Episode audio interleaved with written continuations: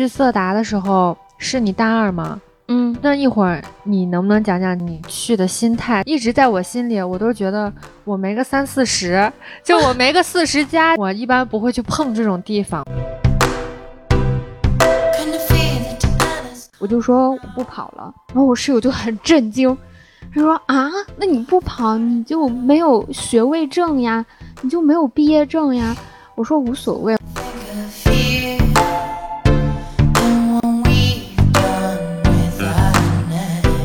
问他说你是本地人吗？能不能帮我们把车开上去哈？结果你知道人家直接说我是这儿的书记，我们都惊了。然后我这个朋友就说我们需要帮助。现在有没有变得更加现实一点？就是在去拉萨之后，我发现其实是无处可逃的。我没有一个真正所谓的世外桃源，让我不去面对这些现实的问题。其实你要想安全，你要是想保障一个稳定的状态，你可以选择不做，那你百分之百稳定。但是同时你也可能会没有成长和收获。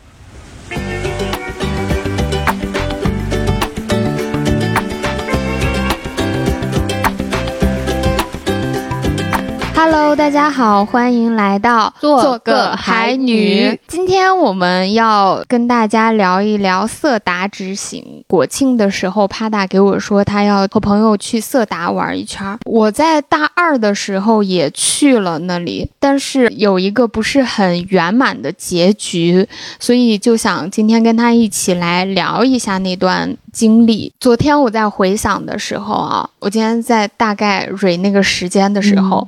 大二是一五年，对，明年是二四年，我感觉马上就快十年了，你有没有觉得很震惊？对，真的过得很快。那天还在算什么的时候，我也是发现，哦，我说我上一次来成都的时候是大二的时候，然后我一算，我说，妈呀，这我上一次来成都，成都也发展有小十年了。嗯，对呀，所以真的就是感觉毕业之后时间过得特别快，打这以后时间可能就过得更快了。是你去色达的时候是你大二吗？嗯，那一会儿你能不能讲讲，就是你去的心态？我感觉这种地方啊，我没个三四十，就我没个四十加，我一般不会去碰这种地方。我就觉得好像你一定要有一定阅历了，然后才会想说。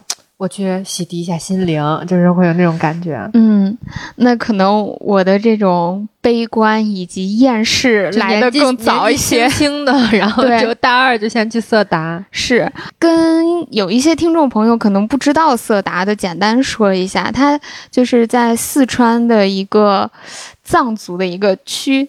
然后它是一个县城，它比较出名的是有一个佛学院，大家网上应该有看到过它照片，就是在那个山坡上有很大一片的那种红色的房子，有很多人在那里去修行、去上学。然后我当时为什么要去那儿？因为我大二的时候，我觉得这大学上的是个什么呀？我学的是英语专业嘛，课程就是。英语阅读、英语写写作，大学英语必修，呃，英语听力，然后日语听力、日语写作。对，我就觉得这个课程完全没有必要花费我整个大学的时间，我就去学这些东西啊！我觉得语言它在我看来，它是一个你边用它就会自动去更新和进化的一个东西。我在那儿专门的去学那些东西，我就觉得。这是什么？反正就大学生活和我想象的非常不一样。我也不是很爱社交，也不爱混社团，什么学生会。那个时候真的大二特别荒废，我甚至就不想上学了，我就逃学了有半个学期，不是一整个学期，半学年。上一次有讲到说我在奶茶店打工，然后认识到那个影帝前男友，国务院前男友，就是在那块儿嘛，我。打工攒钱，我说我要去一趟我的洗涤心灵之旅。对，结果去那儿之后，对我来说没有太大的触动。我们当时呢是呃跟我那个影帝男友一块儿从重庆坐高铁到成都，然后再从成都坐那种中巴车，还不是那种很高级的，对，中巴是。不是很高级的旅游大巴，得坐多长时间？当时早上六七点发车，然后到凌晨十二点多才到的。哦，就是开一整天。对，和那个车上呢，就是有旅行的人，有穿着那种修行服装的那个佛学院的学员，还有穿着藏服的那些藏民。我我原本想象的可能是专门的一个旅行的车，就是你一上去会。感觉都是游客的感觉，结果我们一坐上那个车的感觉，哎，我们反而是那个少数最奇怪的人，对对，少数群体的感觉。有你这么大的人吗？都大概是？我感觉比较少，反正现在留在我印象里的都是一些成年人，就很少有学生。对，中年人。那个车开过去的时候，你就会看见。这边是靠山，然后这边是那个小溪，然后那个石头那水，你就要过一个小河。害怕不你？害怕呀！就那个车就那种摇摇晃晃，那车又大。对，我在车上就已经吐了，吐了之后就到那个青旅了。一去我就特别不舒服，有点发烧了，我整个就是那种。上吐下泻，就趴在床上开始吐，然后是晕车，对，就这么浑浑噩噩的过了那个晚上。就其实从出发在车上，再到酒店之后的那整个经历，已经让我的那种兴奋值锐减。然后我就那么瘫着，本身觉得说啊，我要去洗涤一下我的心灵了。我来了这里，我就蜕变了，我就能找到意义了。我回去就能够好好的生活了。但是。第二天早上，我也其实一点兴致都没有，还很难受。我俩就去当地的县医院去给我输了个氧，对，吸了个氧。这程度了？对对，就塞着你的那个鼻子什么的。我还拍了一张照片，发了个朋友圈。我小学同学说：“你怎么了？” 他还以为我得绝症。吸完氧之后，我俩散步，慢慢悠悠的到了一个应该是你们去佛学院坐大巴的地方，就是一个广场面前还是什么的。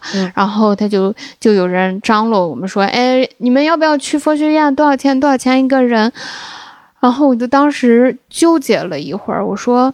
要不不去了吧？影帝男友就说：“来都来了。”对，他说：“嗯，你能坚持不？要不还是去一下？”当时就是有那么一点点劝一下，但是我就说我不去了。有赌气的成分吗？赌气就是，其实哥，我想的也是，我都已经到这儿了，可能我再坐上二十分钟车，我就能看到了。就这么长的路我都过来了，然后到这儿我就说我不去了。就是我今天就是不去了，有一点儿，我就觉得我我这样子去没啥意思。我的那个初衷好像已经变了。我原来是觉得我是由心而发的想去那个地方，但是我不是给你讲了吗？从折腾那一番之后，我就不那么向往，不那么由心而发了。然后我那个时候觉得说，如果我要去，真的就是有点那种来都来了，去一下吧那种感觉。抱着这样的心态，我宁可不去。我就觉得很幼稚、很叛逆那种感觉吧。然后我说我不去了，要去的话你去吧，就你一个人。他去了吗？然后他就没去嘛，他也没去。然后他就陪我回酒店，呃，回那个民宿。我们在那个民宿的天台上面晒太阳，然后看看书什么的，待了一天。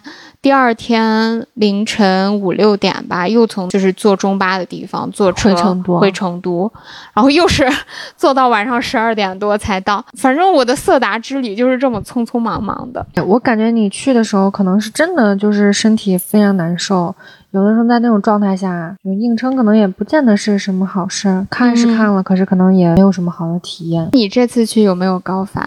我觉得我还好哎，我真的没有，就是。呃，我其实有的时候人是有心理作用嘛，哈，我都觉得我都上这儿来了，我还不得反一下？然后呢，这是我们有备的那个氧气嘛。植物走之前，你不还跟我说让我就吃点红景天，我一直继承了藏红花。然后我天，我就是在车上的时候，我还跟我朋友说，我说，哎，我朋友跟我说叫我吃点藏红花呢。然后他们说啥玩意儿？我说。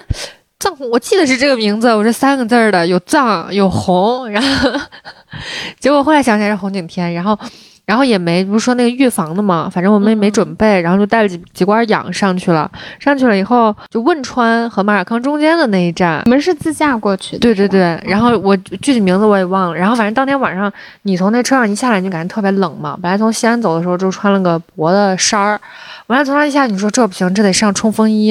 然后那那个时候也不知道是，可能是冷，风吹的，然后人就感觉有点头疼。然后，然后这个时候就说把那氧打开，再吸上两口吧。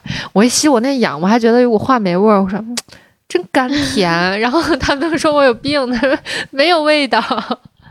然后我一吸，我就觉得好像好多好好很多，也不知道是心理作用还是什么，反正整个下来就是没有特别难受。然后我就觉得那个紫外线特别强，我就发现我在那儿，我眼睛睁不太开，而且一上去，我们开车路上不是带了好多薯片吗？路上的时候就嘣。然后就就炸了，我们以为啥东西呢？赶紧把它对，赶紧把它拿开，那四个小口儿。然后我就感觉我本身近视，眼睛就有点凸，你知道吧？我上去了以后，我就感觉我这眼睛快掉出来了。哦，对，你有这种感觉哈？我我没有，因为我是戴的框镜嘛。你是我一直戴的隐形，我从早到晚就对我都戴隐形。然后我就感觉我那眼睛珠子，我就感觉快掉出来了。我有时候这样从底下拍照的时候，我觉得我好像一个青蛙呀。我但是我朋友不是一直开车嘛，我基本上就是这种状况。然后他开车，我就觉得，因为他开的多，他肯定很就比我们都辛苦，所以他反应可能就要大一点。就都到色达第二天晚上，其实第一天好像都没啥事儿呢。到第二天晚上，他就说不行了，他是心脏疼，然后还叫民宿老板拿那个制氧机上来，然后插上，能还能好一点。你看，就我朋友叫我去，然后我也就没管，也就直接去了。结果去了以后呢，我一直觉得我是一个。就是 city girl，反正我每次去任何一个地方，我肯定首选都是城市。你要叫我去四川，我就去成都，因为我觉得城市生活就很便利哈。然后所有的晚上的灯光，然后安全指数，我觉得就也也 OK，因为人多，所以它安全。然后所以它就是你遇到任何事情，你都不怕没人找不到解决办法。结果这一次去的时候嘛，我是就是没有什么太多期望值，我就想说是因为没看过，所以我去看看。但是反而是因为我去了以后，我现在回来了以后，这是我回来的第二天还是第三天，我就觉得不行了，我不喜欢城市，我就觉得城市里面一片混沌。就我们从海拔四千下到下到成都的时候，你我一抬头看那月亮离我好远呀，我就想到在高原上的时候。嗯，即使是晚上，天也特别亮，然后那云也看得特别清，你就感觉有个人拿探照灯在那个在你头上照一样那种感觉。然后月亮又特别大，月亮上的那个纹路你都能看到。就一下到成都，我一抬头我就惊觉，我说只是一天的时间，怎么月亮离我那么远了？然后人下来了以后，不知道是醉氧还是啥，反正好像你就觉得人怎么这么多啊？怎么到处都是人？然后还吵，然后那高原上你就觉得那空气特别清新，它虽然很冷，但是你觉得那种冷是。那种特别清透的冷，就像你手放到小溪流里面那种那种感觉，反正给我心里是有点不一样的感受。我之前是从来没有想过我会对这些东西感冒，我就是觉得我没个四五十岁，我是不会来这儿的。然后，嗯。结果去了以后，我其实是有点感慨。我觉得那个祖国大好河山并非浪得虚名，就我就觉得中国真大，然后四川也好大。可能我本身对它期望值没有那么高，所以我看到了那种画面以后，我就觉得真漂亮。我就拿手机去拍嘛，就我就发现我根本就拍不出来，拍两下我就觉得不拍了，没啥，没必要，没意思，还不如用眼睛看呢。我从车窗户看外面，然后那个松摩河一直在那个湍急的河流一直在流嘛，然后那边是大山，上面是云和月亮。然后透过那个玻璃，我看就感觉像是加了一层黑白滤镜一样，那个水花泛起来的白色你一直可以看到，然后还有那个声音，我心里就是时不时常的我会念出来，我就说我真好看，我说你看那儿，你看那儿，但是因为我朋友就开了一整天的车了嘛，我们都不太敢就大声的让说，哎，你看那儿，你看那儿，就对，就怕。就是干扰，我心里就说：“我说妈呀，真好看，真漂亮，就会这样。这是我来之前没想到过，都想着说那估计就跟秦岭差不多呗，就山都是山嘛，那水肯定也就跟风峪口的差不多。结果就是。”哦，真不一样，真漂亮啊！路上还有牦牛，对吧？嗯，路上就是海拔低一点的，对，海拔低一点是普通的牛，黄牛、奶牛；海拔高一点的就直接上牦牛了。然后你就路过的时候，你发现那些牛气定神闲，然后我就觉得可能只有高原上的。生物才有这种状态吧，就给我的那种反差感还蛮大。那你去新疆的话，应该是呢，会比之前喜欢更多一点。对你像新疆，然后西藏、青海、内蒙这种地方，我本身都是感觉就是优先级排在我人生很后面、很后面的地方哈。就这次就是突如其来的色达之旅。然后我就觉得，如果说马上有人叫我去新疆，马上有人叫我去拉萨。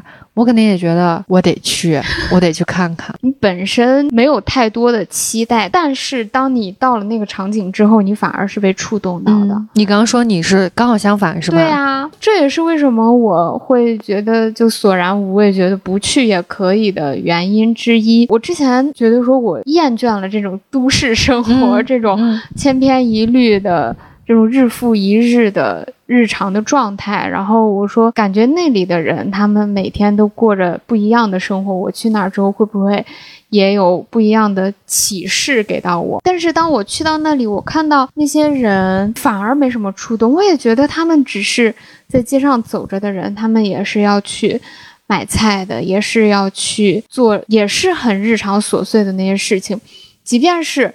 你会碰到那种去朝圣，或者说转拿着转经筒在，呃，去转经的人，我也都是毫无触动。包括我去拉萨也是，我就觉得这个原来为什么会给我那么大的一个向往滤镜的感觉？有对啊，我也我也在想说，是什么给了你这种滤镜啊？对，就是可能那个时候比较文艺嘛，在高中的时候比较文艺，就觉得诗和远方，那一定是属于云南大理、丽江或者是拉萨这样子的地方，就是在中国是属于这样的地方的，所以你就自然会对那那些比较文艺的。杂志或者说一些小说里的这些地方有一个滤镜的感觉，但是当我真的去到那儿，我我就立刻清醒的那种感觉，我反而是这样子。我之前不是也跟你讲，我在拉萨，在西藏不是生活两个月，一个月是在林芝，一个月是在拉萨嘛？你在那生活了两个月，对，太牛了。所以就反而是那两个月让我抛弃了说我要当一个那种流浪者，或者说要当一个归隐山林那样子的人的那样一个想象。延续咱们旅行那一期，我觉得是一种逃避嘛，其实是想逃避当下我所厌倦的这个场景、这个环境。但是我真的到那儿之后，我发现你无论逃到哪儿，人。这个生物，它活在这个世上，好像就这样了。每个人都要去经历关于生活这些琐碎的这种痛苦，以及无意义感、虚无感这些东西的折磨。所以我就觉得，那咋办呀？我就觉得。逃到色达佛学院又能怎样？逃到拉萨又能怎样？就是那些宗教对他们的影响大吗？嗯，说实话，我没有很深入的跟藏族的那些同胞去，就是打交道的，还都是汉族居多，是吧？是是，包括去那边，我也不爱吃藏餐，也天天找那个川菜馆吃，或者去吃面。你基本上看到的。就是还是用一个观察者的角度去看待藏族的同胞。嗯。嗯，是可能如果我真的是跟他们很深入的去交谈，或者说融入到他们的生活，他们一些生活态度呀，或者一些生活理念那些东西会影响我，会感染我。就是我在那个场景下，我为什么没有去做那个事情？好像也是因为我对于去寻找不一样的生活理念和一些就是。能触动到我的东西，那个向往感和期待没有那么强烈了。嗯，我就觉得我好像不做那个事儿也可以。但是你知道，我这次啊，我们出去玩反而是遇到了一个很真的是很惊喜、很有趣的事儿。我们当时在金川县要上那个观音庙的时候，我们竟然在山路上碰见了金川县的县县委书记。当时怎么个情况啊？就而且这个书记后来我们发现他是藏族人，就相当于是嗯。有，就是跟不仅是用一个观察者的眼光去看了嘛，就反而用，反而就跟这既然打了交道，而且我其实我本身是一个我自己觉得我是一个政治不是很敏感的人哈，这事儿我一会儿详说。然后就这个事儿下来以后，我就觉得哇，就是在一个很其实没有那么发达的一个小县城里面，然后真的是有人去。做实事下到这种很基层、很基层的地方，我们四个女生嘛，就是你像平时城市里的路开开肯定是没有问题。结果那个山、那个庙在山上的最高的地方，那个山叫做象山，然后呢，观音庙在嗯最顶上。我们当时开那个路，就是下面可能还行，但是越往上盘，那个坡度越陡，然后它拐的那个弯儿越大，基本上就是你这边上去了以后，它马上就是。又就是立刻要折上去，然后还坡度特别陡。我们开到了就可能还剩不到一千米左右的时候，就觉得不能再往上开了。关键是我这开车的朋友他还恐高，我是实在是看着他从一开始你感觉还是那样。靠着后背开上去的，开到后面，那人都快缩成一团了，人边开边骂。但是你看，我们四个又在车上，你感觉没办法，就是必须这个事儿得有一个解决的方法哈。然后我们当时就是还剩可能七百米左右的时候，看到路边有修车的，然后呢看着像本地人，我们就说，嗯。能不能帮我们把车开上去？结果人家后面有急事儿，人家还要走，人家就说车修完就要离开了。然后我们这个时候就没办法，但是我们车就相当于停在一个岔口的一个小平台上。反正就是今天就说什么这个车也不敢再往上开了。而且你知道我朋友上坡的时候，他都是一边拉手刹一边踩油，因为他一旦就是那个油如果给不上去，他又把手刹松的话，你感觉那车就往下溜。然后呢？我们当时就说这不行了，谁也搞不了。这个今天这个就是不开了，车也得撂到这儿。就这个时候，刚好有我们上山是一条路嘛，然后下山的时候有一个岔口，但那个岔口也是急转弯，立马下坡。然后后头就有个车下来了，下来两个人就直接跟我们说，他说你们下坡的话走这条路，别走原路，说不然会车的话危险。然后我这个朋友立马就说说问他说你是本地人吗？能不能帮我们把车开上去哈？结果你知道人家直接说。我是这儿的书记，我们都惊了。然后我这个朋友就说我们需要帮助，就非常诚恳的那种。然后这书记就说怎么怎么回事儿？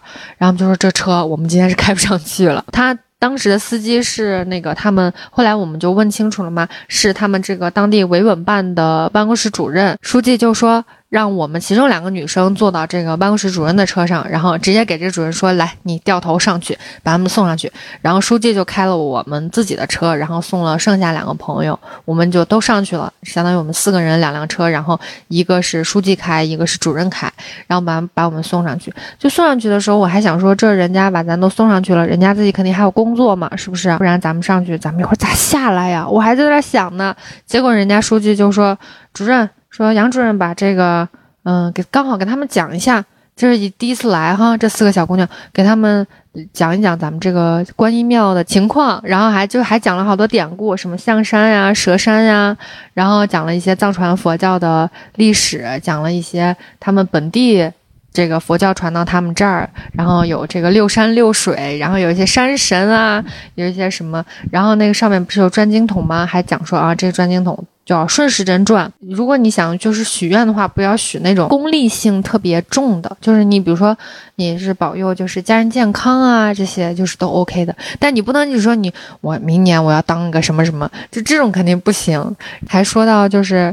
嗯，说转经筒这边顺时针转，千万不敢逆时针转，因为如果要是就相当于如果你转反了的话，你反转了一圈，你这边就要再转顺着转一万圈才能把这个转就是反转的这一圈给推回来，嗯，就是这样。你你你知道你描述这个场景啊，嗯，我听着感觉特别像演电视剧，挺出乎我的意料的，就是那个书记会这样子，对啊。帮助你们这样去接待你们是啊，结果你知道，因为我们在路上的时候在聊嘛，然后书记和就说这已经是他们今天第好几趟往返这个山上了，因为刚好是国庆期间嘛。我有其中有个朋友，那个泪花儿，我感觉他都在眼睛里面打转，他有一种就是好像无以为报的感觉。因为后面我们在聊的时候，书记还问了我们说，觉得这个景区的发展。有没有什么建议呀？我们自己来，从一个外地来的游客，觉得这景区怎么怎么样？还有没有好更好的发展方向？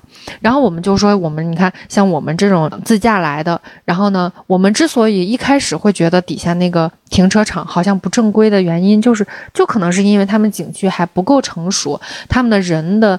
嗯，这个员工的调动，可能还有他们一些，就是都还是比较什么，对，都还啊，也没有工牌，也没有什么，所以我们才会有这种，咱们城市来的就会有一些戒备心嘛。啊，对。然后书记就说，嗯，说的挺对的，就说这个也是他们一直可能在考虑的事情，包括我们还建议说，嗯，有没有什么最好有上下摆渡车呀，这种可能就更好管理啊，停车呀，这种就是。呃，上上下下的这个交通，可能后面如果说这个落实了以后，书记他们也不会每天就是亲自下场，还要带再带着，嗯，任何一个，因为他们值就是国庆期间嘛，肯定有一部分人放假，然后还要带着在岗的同志，然后要上上下下好几趟。他们就说今天已经是指导了好几回了，那个说你这儿往这儿打，那个往那儿去，然后。就刚好就碰到我们，我们也是，就我们自己也觉得何其幸运，就是早一秒晚一秒，就可能早几分钟晚几分钟，可能就不一定能遇得到他们了。临走的时候，因为我们马上要开车去色达，然后他们还一直站在那个道路两边，然后还跟我们说，就说，嗯，下次来玩的时候就还可以就是联系他们。我脑子里都有那幅画面了，比如说几年以后如果再来的话，我当时我就觉得金川县以后发展的肯定特别好，我就觉得这个景区就是有这样的基层官员在。就是肯定是可以把这些很多事情都落实。然后，你说书记当时还讲，他们有好多藏民的时候，一开始那个他们这个观音庙现在是。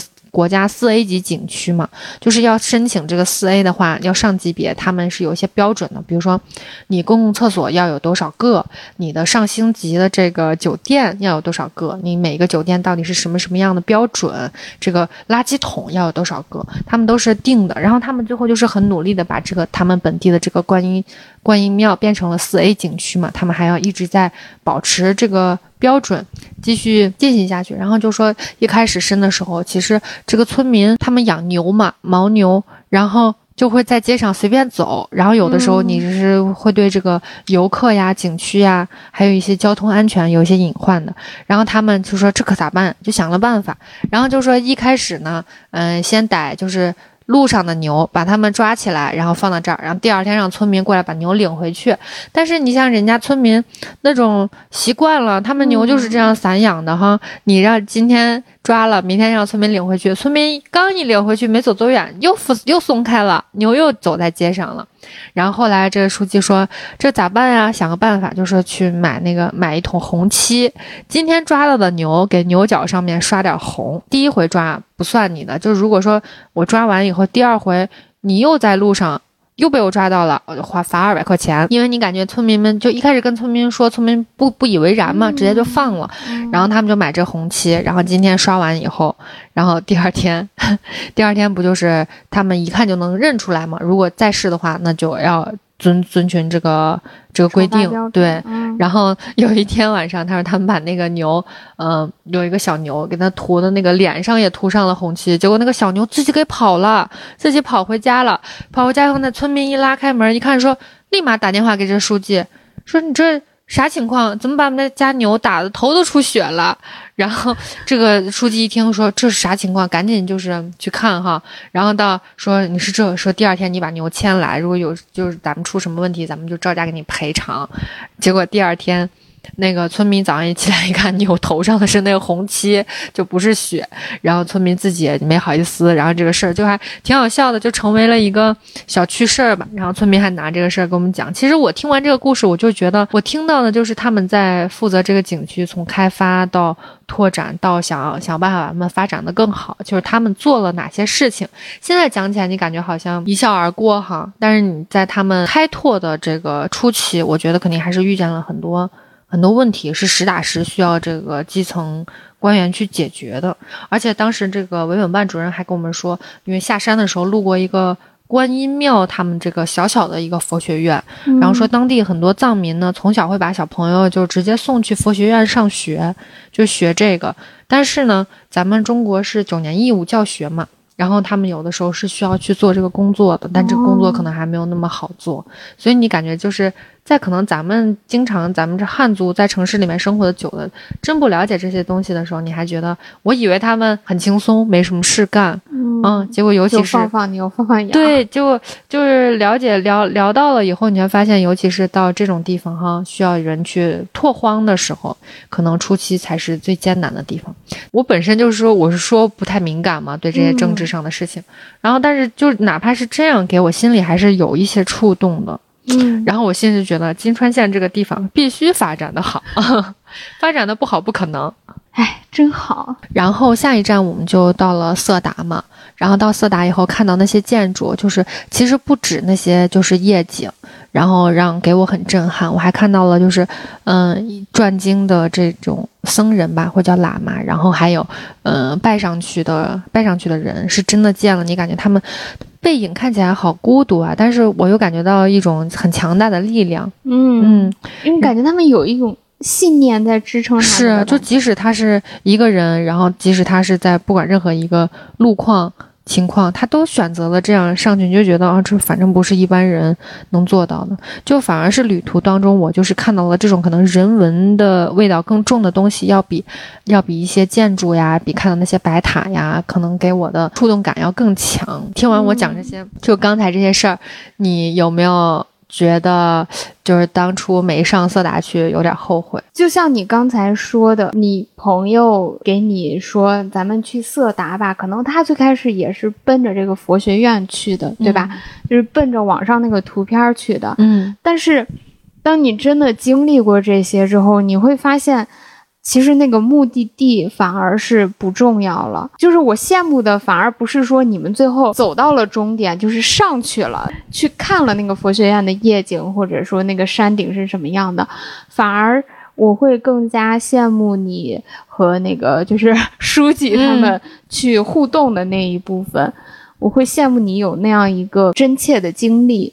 嗯，你你说到这儿，我还想补充一个，就是我们回来的路上嘛，都特别感慨，然后都觉得如果不去，就不会遇见这些事情。现在越来越觉得是，嗯，其实你要想安全，你要是想保障一个稳定的状态，你可以选择不做，那你百分之百稳定，但是同时你也可能会没有成长和收获。是我当时。没有选择上去，其实我前面有讲到了，现在可以就大概总结一下：一个是我当时身体真的很不舒服，就没有那个兴致去享受那个那些美景什么的；其次就是我觉得我有一点完美主义吧，就觉得说，即便真的上去了，我的身体状态支撑我上去了，但是我以这样一个状态在那儿，跟我想象中的受触动、很感慨的站在那里的。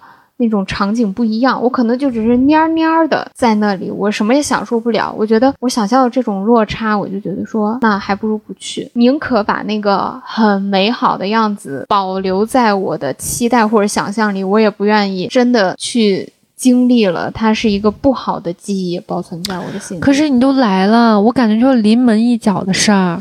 那你生活里面其他事情也会这样吗？我有另外两个印象比较深的。事情就是，我当时不是 前面讲到我大二有逃学一学期嘛，嗯，那那那个肯定是落下了很多课，包括体育课也是，我就挂了很多门儿。在大四去集体补考的时候，其他的我都补考了，就是就是那种试卷的我都 OK。然后像那个体育，我当时。选修的是足球课，所以我我本来以为他那个补考就是也是你去什么绕杆过球，然后再射个门什么的嘛。结果我真的是专门穿着，我还我当时买的足球服是阿根廷的队服，是那个蓝白条的，穿着一身足球服，你把这个外在的这个视线都砸上了。对，就那足球鞋，它不是还有那种钉钉的那种感觉吗？我就穿着那去到操场。结果看到一群人乌泱乌泱，我就在想，大学怎么有这么多人体育挂科呀？然后就是说，所有的人跑操场八百米，你只要跑完，就就相当于你体育不考过了，就是全部归到跑八百米。是，就我当时一下好像那个落差感又来了，怎么能这样？是是什么就是什么呀？对，而且我原来我自我的一个。定位，我发现真的是你给自己贴上一个标签就很难撕下来。就是体育不行，因为从小到大别人说我体育就很差。原来中考的时候，咱们不是要有立定跳远嘛？嗯。然后我去另外一个学校考的时候，结果碰到那个立定跳远的打分老师是我小学的体育老师。嗯。我当时就跳了一米五还是一米几，结果没想到那个小学体育老师还记得我，他说。哎，小岛，你小学的时候跳一米五，这初中长大了还跳一米 五，对，还跳一米五，我就觉得我爆发力不行。然后包括你去跑步，因为咱们中国好像就会把学生弄得觉得跑步是一件很痛苦的事情，对对。就一圈一圈跑操场。所以我就一直觉得说，我是一个不爱运动的人，我是一个不爱跑步的人。你现在让我去跑步，我死都不干，我很痛苦这件事情。因为当时是我室友陪我一块儿去操场嘛，我就说我不跑了，然后我室友就很震惊，他说啊，那你不跑你就没有学位证呀，你就没有毕业证呀？我说无所谓，我本来我当时大二。逃学，我就已经那个时候就已经想好，我不要学位证。说着感觉是叛逆，就感觉跟一个叛逆的小孩一样。然后他说不行，给我另外一个我们班的同学打电话，他说：“哎，你赶紧把小岛的运动鞋给他拿到操场来。”哇，你这朋友也够意思。其实虽然我那个话放出来，但是我心中肯定还是有纠结、有犹豫的嘛。你是因为讲出来酷吗？不是，我当时心里真是这么想。对，你知道，就是如果是我在你旁边，我觉得好像你特别像个小大病，不是不是不是，特别像一个任性的小孩儿，就是想说，我今天就要这个玩具，嗯，谁不给我买，就走不了。是我也不知道，就就可能真的是那种不成熟和任性的那个劲儿在吧？就我那时候，我那朋友都给我。把鞋都拿来了，你还不穿？我还是拉着我室友走了。我说我不跑了。这时候你不愧疚吗？不愧疚呀！我的妈！我觉得你这个舍友对你挺，因为你说他也没有这个责任呢，对不对？是是，就可能真的是我那个时候觉得。我早就有了这个心理准备，说我不要毕业证，我也无所谓，就是也 OK 的那种感觉。就那时候可能没有体验到这个 社会现实和残酷性吧。你说要我现在，我肯定后悔死。你没有个学位证，你以后找工作，你考研什么肯定都不行啊。我那个室友他是属于特别热心肠的一个人。大一刚开始，我们到一个宿舍。就他很自来熟，他肯定是纯纯伊人的艺人的那种感觉。就当时我我俩是选择了一个相挨着的那样一个床位嘛。嗯，后来我妈他们下午走了之后，他就说：“哎，小岛，呃，咱俩下午一块儿去买点儿。”呃，要用的那些洗漱用品吧，什么什么。他说我提前一天来这儿，我已经去那个什么什么步行街转过了，那块儿怎么样怎么样，有什么超市。然后他就拉着我一块儿去。我最开始觉得说有被温暖到，但是我真的是怎么说呢？不是喜欢那种特别热络的那种人，反而他过于热络会让我觉得不是。对我没有准备好的话，我反而有点想逃。其实，在最开始大一的时候，我是觉得他有点烦的，就就是哎呀，他话话怎么这么多？是。就觉得什么都要来参与一下那种感觉，但是到后来，我不是讲我大二，包括大三就找不到意义感或者怎样，反而是他给了我很多陪伴，我们一起去操场散步呀，然后他陪我去一块打羽毛球什么的。就包括那个时候，我往就是弃考往宿舍走的那个路上，他就一直还在劝我说：“哎呀，你没必要。”对，反正就是各种话劝我跑一下就行了。对，然后我说，然后我说，嗯，反正现在他们也已经开始跑了呀，我再去也来不及了。对，反正这个事情已经就这样了。嗯，然后他说不行，走，咱俩去找静姐，就是我们辅导员嘛。嗯，去找静姐。我说我不去，然后他就硬拉着我去。正在那个半路上。刚好我们辅导员就从路的另一边等着你们呢，对他刚好就是那样走过来了，就跟我们碰到了，而且这个时候就说：“静姐，小刀找你有事儿。”我好像就一下就那个叛逆的劲儿我就没了，就因为他那个话说了之后，我觉得也不能说没事儿，我就把他拉着又走了吧，觉得真的是有一点再不领情不太好。嗯，那我就说我说啊，静姐，就是我刚才体育补考我忘了，然后结果我去晚了，没有。没有补考成，然后静姐就说：“噔噔噔噔噔噔，就是那种先数落我一顿。”然后，然后这个时候我那个室友就说：“那这个怎么办呀？还有没有其他的方式？”辅导员也是比较凶，就说：“没有了，你我那我去问一下吧。”对对对，自己受着吧。这么大的事儿，你自己都不操心，怎样怎样？后来我俩就回宿舍了嘛。过了一会儿，我辅导员就给我打电话，就依然是先把我教育了一顿，就说这么大事儿，你因为我那个时候逃学，其实也是辅导员有找我去谈过话，他就总觉得我是一个问题少女，对，不省油不省油的等的一个学生，然后把我教育一顿，就是说，嗯，你你写一个一千字的关于体育的论文。然后交到哪个哪个办公室，但是你的补考分也不会特别高，就是刚及格。我就啊，谢谢静姐。就其实我心里真的就。特别感激我那个室友。对啊，我我刚刚才也在想啊，他即即使就是可能有的时候你觉得他烦，或者觉得他聒噪，可是你看他在关键时刻，他可不是那种只说废话的人，他会在旁边说，他说那你看这个怎么办呢？嗯，他的那种热心肠是真的想帮到你的那种热心肠，而不是那种看热闹的那种。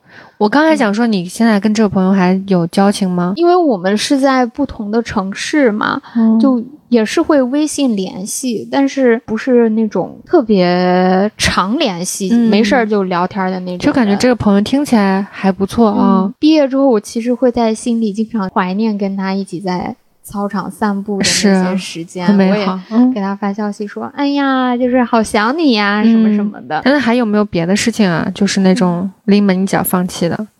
你真的是。你要说我，我要说你酷吧，我觉得你还有点任性；我要说你，你要是叛逆吧，你还有点理智。就你现在让我去想，其实我觉得自己那时候挺傻逼的。我再回想，其实我有那么害怕跑八百米吗？好像没有，真的没有。如果你真的让我去跑，我没有那么。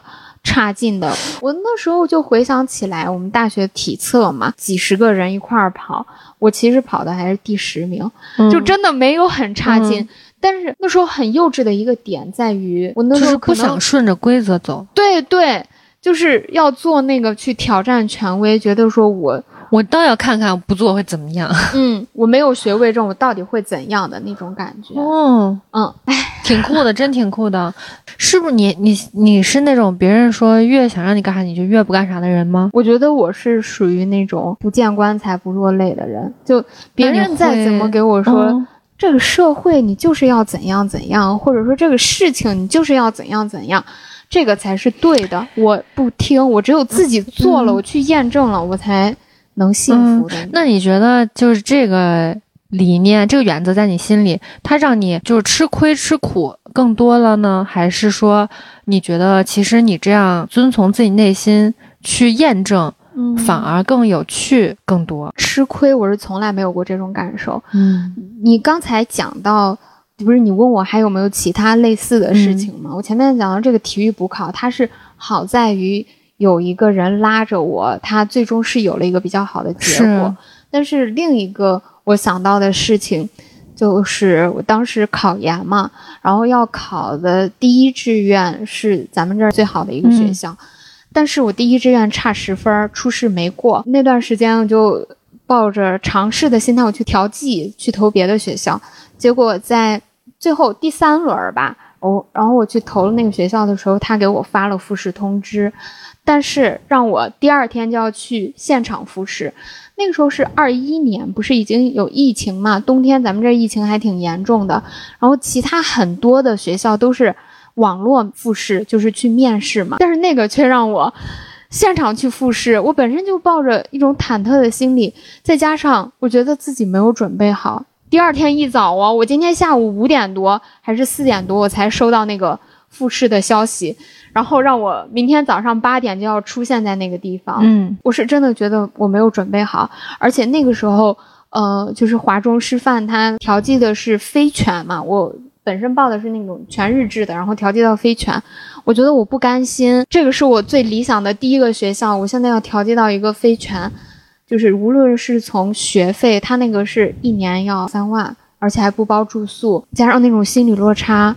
我就选择了我没有去参加那个复试。嗯，第二年就是二战的时候，我又落考了。你说我后悔吗？我其实，在之前有常常有很多那种后悔的时刻冒出来，我就觉得自己当时为什么不去试一下？即便你试过了，是有百分之五十的几率，对不对？曾经觉得说我是因为这个去吃过一个亏的，就是我的这种任性，我的。临门一脚，我不去踹他，我我觉得那个是我吃过的一个亏，但是放在现在，我觉得那个不算我吃过的亏。嗯，原因就是在于我去想的那个结果，它只是一种可能性，它并不代表我跨过终点，它一定百分之百是好的结果。嗯，我现在回想一下，他那样一个嗯学习的状态和模式，我很有可能会再次像大学时候那样，我上到一半儿，我觉得不是我想要的，我可能反而又还会选择中途退学，嗯会放弃。嗯反而是现在这种就是在家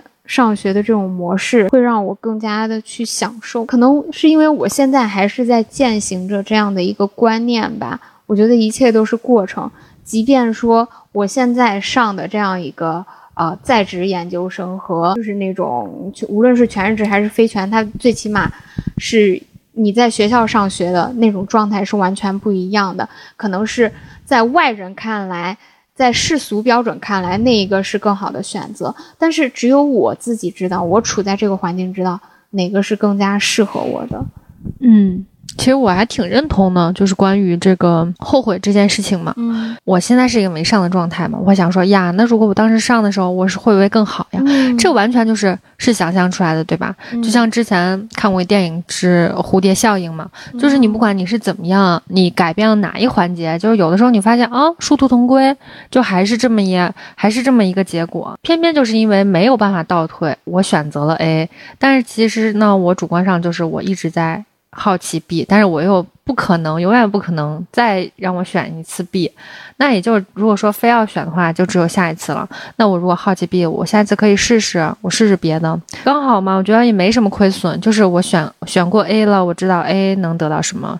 然后等如果下次真的说有类似的事情，我再选 B，那我也能感受到另一个是啥。那相当于我 A、B 都有了，是吧？嗯是，啊、所以就你去后悔没有做那个选择，反而会影响到你享受当下的生活，你去影响到你现在的状态。嗯，就是咱俩可能在对这个内容的时候嘛，然后我就在想说，哦，我有没有那种。嗯，我自己后悔的事情啊，其实我真的想了好久，然后还是没有想出来一些具体的事情。我一个是觉得我可能我身体主观上会让我自己就是告诉我自己说忘记了吧，忘记这种事情吧，没有什么值得人后悔的啊。嗯因为你已经选择了，既然没有办法回头，又何必后悔呢？而且其实可能我后面去想，我也觉得，你要是真的让我去想，是亏损更多呢，还是收获更多呢？好像怎么说？我觉得这个天平永远都是长远来看是是平衡的。你要说亏损吧，真的好像也没亏损个啥，而且我感觉我的生活就是可能也没有什么。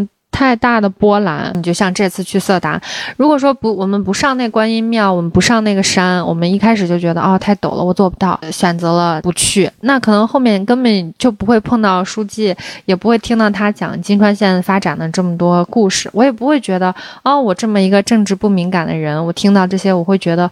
哦，咱们基层的这父母官，我会觉得无以为报，就是完全不会有这种体会，对不对？我也感受不到我朋友在这趟旅程里面，我觉得啊、又可以让我有可以学到的地方了。我一开始我朋友叫我的时候，我不去的声音是比去的声音要大的，我会觉得不感兴趣嘛。结果还是还是去了。如果说当初不去，我会不会后悔？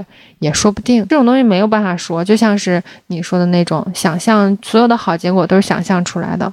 可能最后是什么样，谁也不知道。那人有主观能动性嘛？选择和宿命，还有你每一次面临的那个岔口，你都会按照自己的心去做的那个决策，你就没啥后悔的，反正都是你自己做的决定。是，我觉得你刚刚说的那个按照自己的心去做决定，这个特别重要。嗯像我前面讲的那些很多东西啊，好像都是在对自己的一个探索，在那个。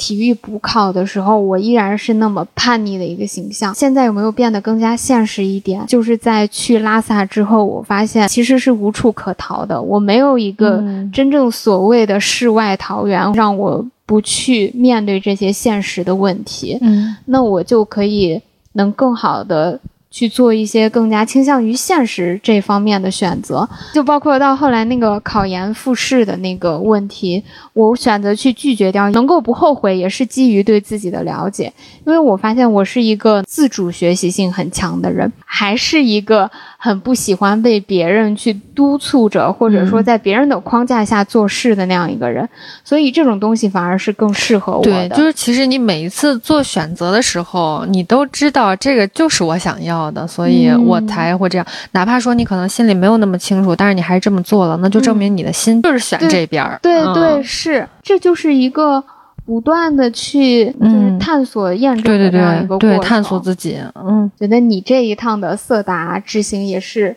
拓宽了你以往的对自我认知的一个边界，是，就是可能就 call back 到上一期吧，这就是旅行的意义，嗯，扩容了嘛又，是的，好，那如果大家也有类似的，嗯，临门一脚却没有跨过去的事情，也希望你能够给我们分享，你现在是。后悔还是不后悔的状态？嗯，哎，我补充一句啊，我刚好昨天在咱俩在聊完这个事儿的时候，我刷到了，不是前两天他们那个迷笛嘛，迷笛音乐节，然后就说还挺畅快的，就是你感觉一边是热血挥洒，然后一边又有很多怎么说路上啊，就是现实生活中的一些事儿，然后我就看有一个人他写了一句话，他说幸福往往不是一拥而来，而是。很多时候，它还会伴随着一些失去，然后在你没注意到它的时候，再和你撞个满怀，感觉就就有点像咱们在后面聊到后不后悔这种事情嘛。